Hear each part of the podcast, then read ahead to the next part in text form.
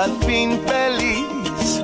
La tristeza no es para mí.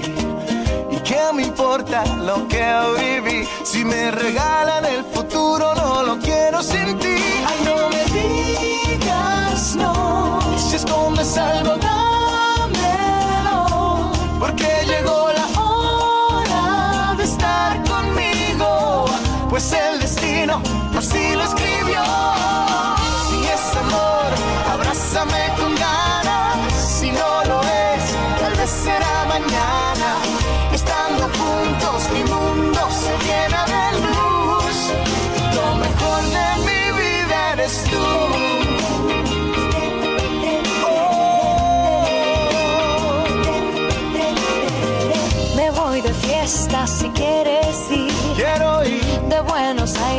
Hasta Madrid. Ay. Y sin dormirnos a acabar con París. Te juro que jamás te vas a arrepentir.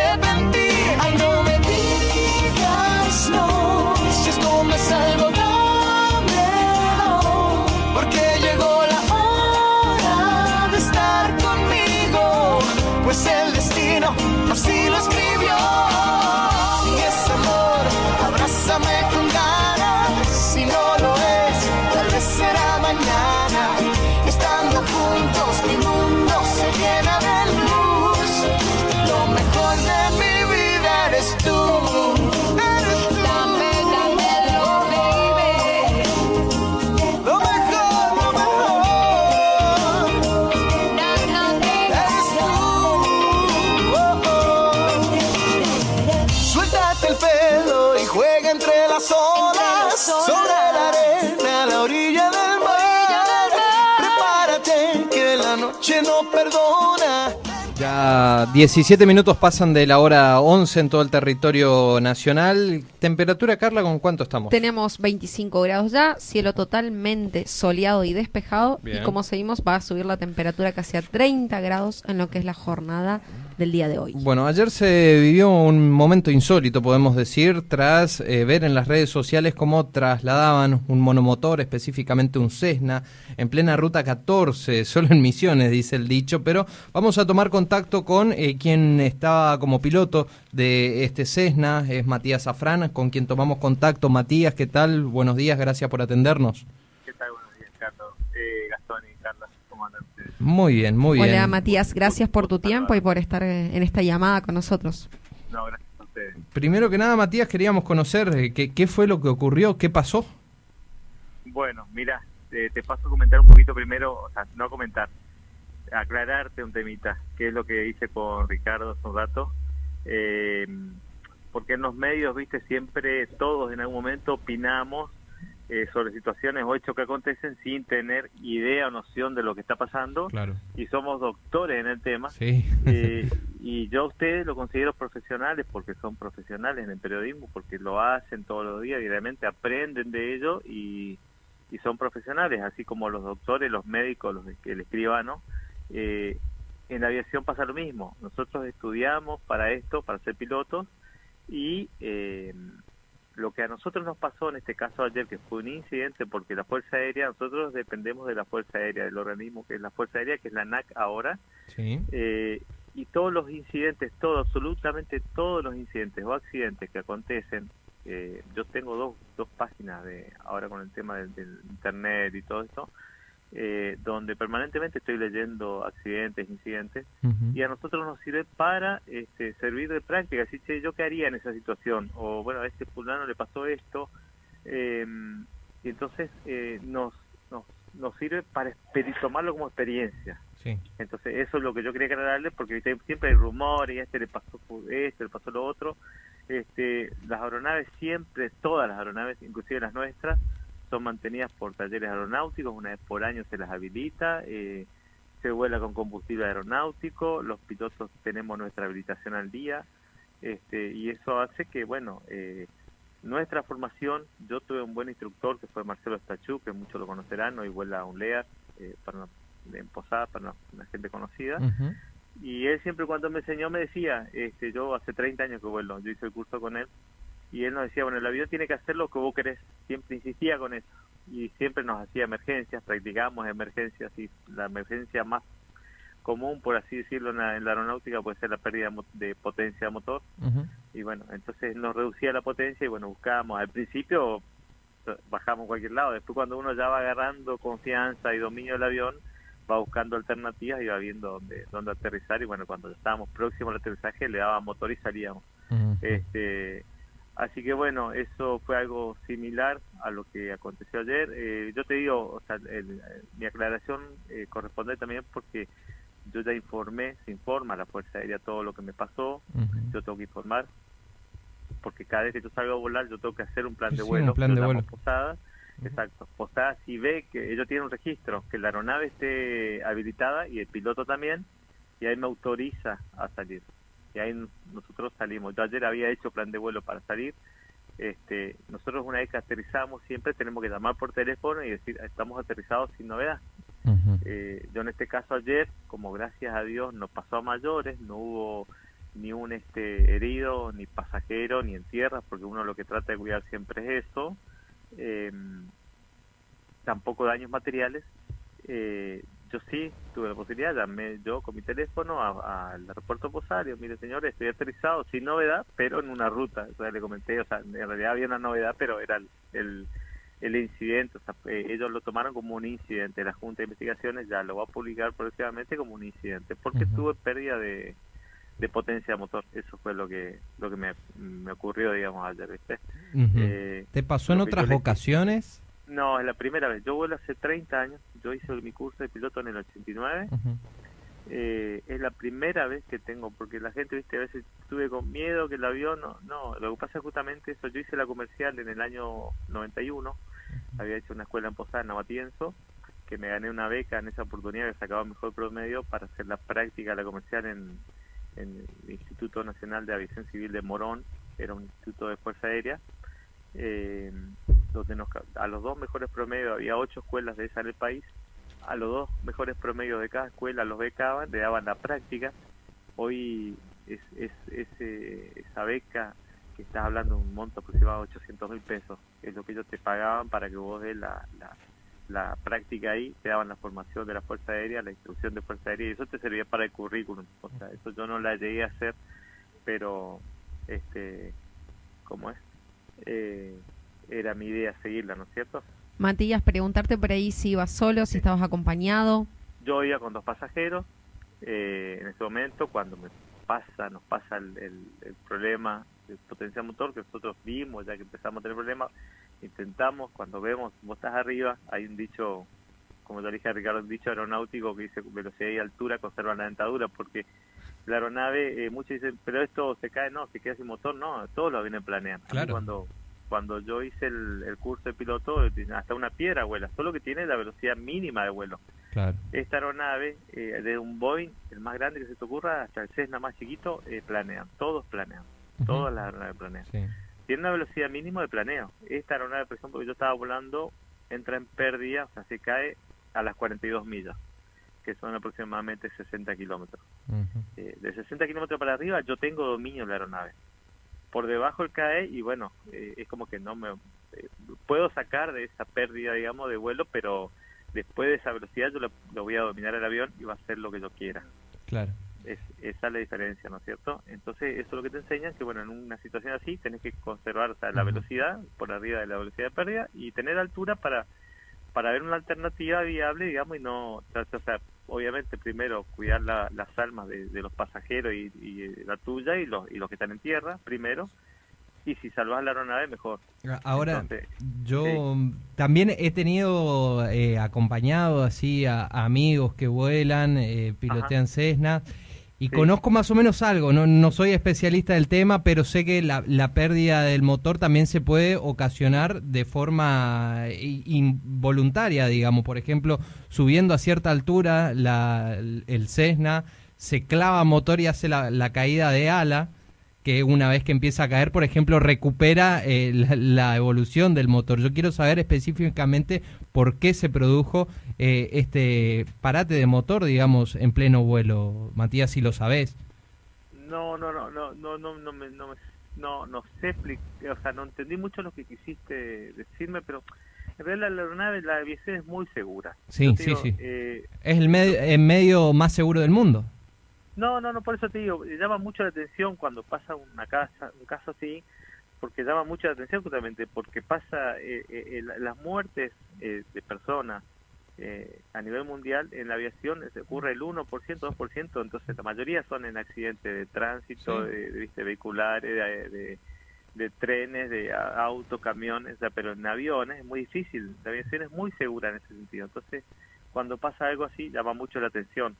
Eh, como te decía, es muy segura la, la mecánica de la aviación, es muy segura.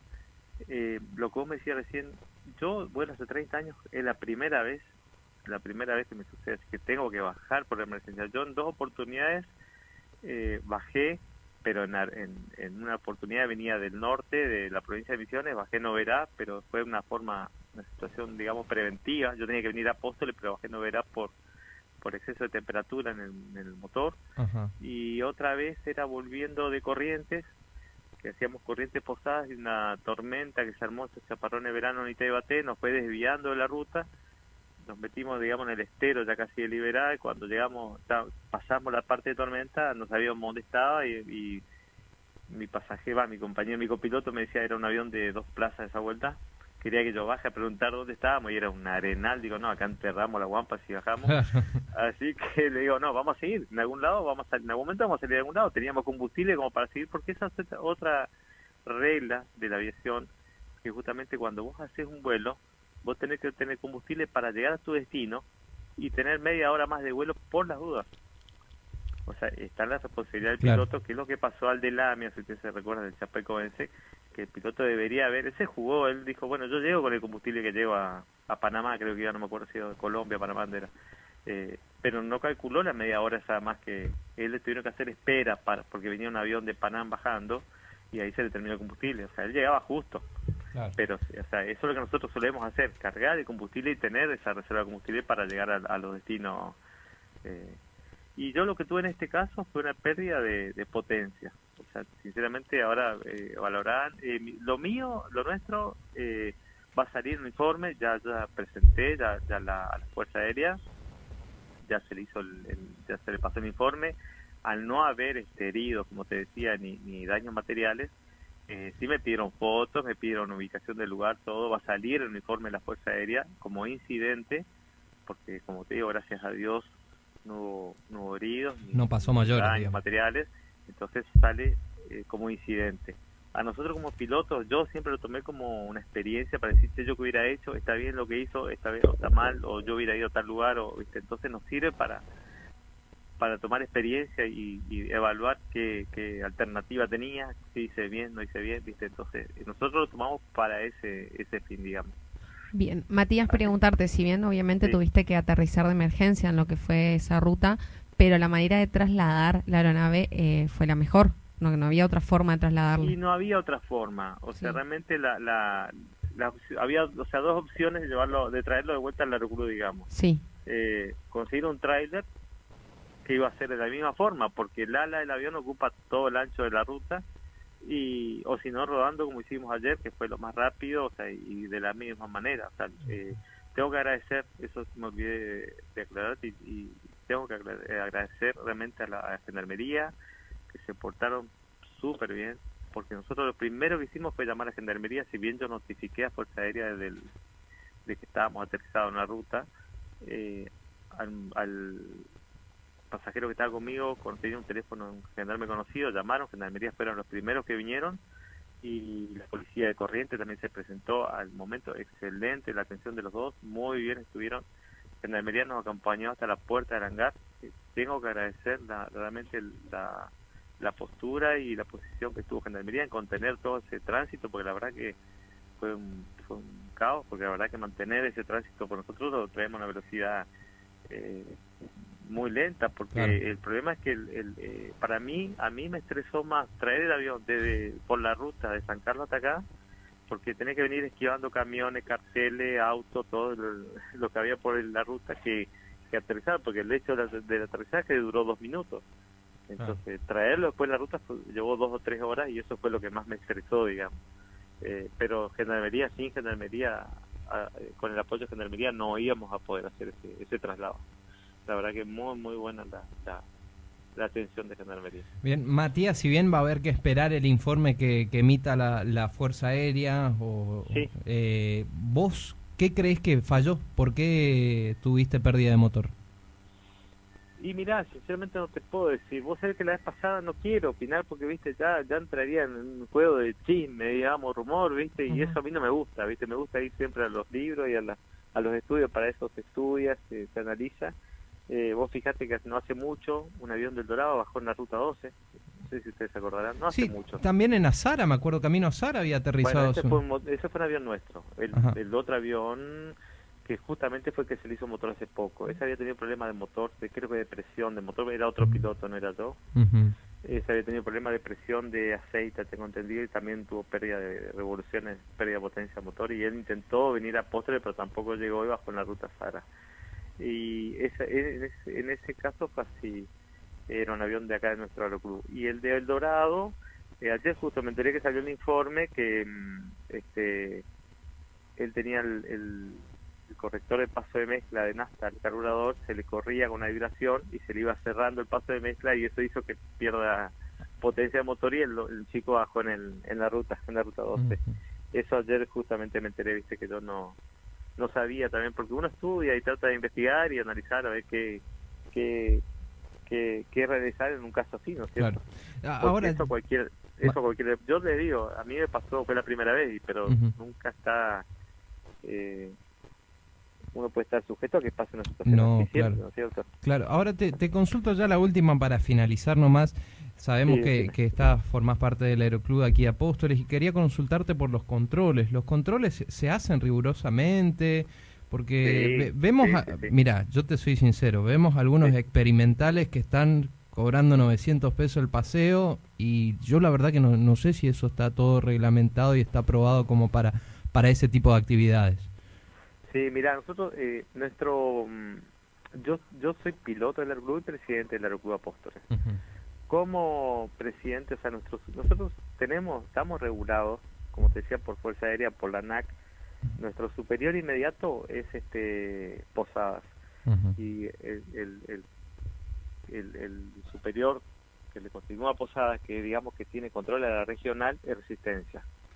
Yo he consultado por eso, porque me han preguntado varios, o sea, por el tema, sobre todo nosotros, por parte de nuestra parte, o sea, de lo que es Cessna, Piper, todo eso que son los, los aeroclubs, eh, sí o sí tenemos que tener habilitación una vez por año, se le hace la, va a un taller, se le hace como una verificación técnica, por así decirlo, al motor, se le hace un servicio general, cada tantas horas se le recorre la hélice, se le hace recorrida del planeador, o sea, y eso queda sentado en archivos y cuando vas a hacer el plan de vuelo, si no está habilitado el avión, eh, no te dejan salir directamente. Claro. Y en el caso de los experimentales, yo estoy hablando con el jefe del aeropuerto Posadas, no hay reglamentación al respecto. Lo que sí se hace, que es lo que pasó, que nosotros hicimos, por ejemplo, es eh, al no estar reglamentado, ellos, por ejemplo, volaban acá arriba de la ciudad y había gente que le molestaba, dijimos, no, bueno, está bien, vos- ustedes quieren volar experimental, no hay problema, pero vuelen de la, de la pista hacia el campo, hacia el otro lado de la ciudad.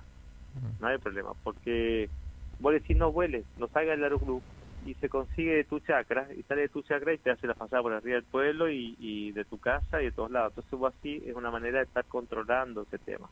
Bien. Entonces lo que nosotros hacemos es decir, no, está bien, bárbaro, podés volar, sí, pero volar de la pista hacia el campo, cosa que si tenés una emergencia, te pasa algo, bajás en un campo y no, no en, en una en una casa de familia una- o quedas enganchado en una antena o lo que sea, ¿no es cierto? Matías, nos alegra mucho primero que nada poder estar charlando con vos y contar esto como una anécdota, un incidente que pasó y que quedará en eso. Esperemos que, que no vuelva a ocurrir ni con vos ni con ninguno de los otros pilotos y te agradecemos mucho por tu tiempo y poder habernos dado específicamente detalles eh, de, de lo que ocurre a las horas de, de volar.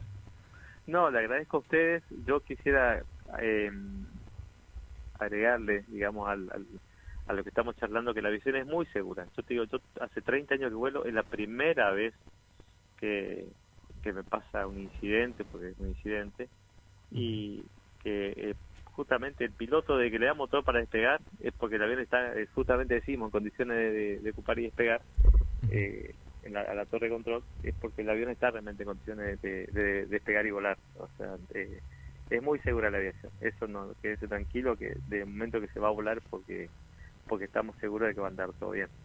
Perfecto, Matías, gracias. ¿eh? Gracias, Matías. Saludos. Dale, gracias a ustedes por el llamado y, y cualquier cosa a su disposición. Gracias. Gracias. Ahí lo teníamos. Entonces, Matías Zafrán, el piloto del Cessna, que en el día de ayer tuvo que aterrizar por la mañana de emergencia allí sobre la ruta 14 y luego trasladarse eh, eh, por ruta hasta aquí, hasta el Aeroclub de Apóstoles. Aclarando todos los detalles para aquellas personas que se preguntaban qué fue lo que pasó, bueno, tuvimos la exclusividad de poder hablar con el piloto que lleva el mando de ese Cessna.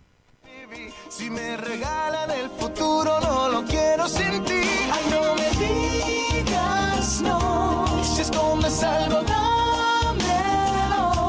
Porque llegó.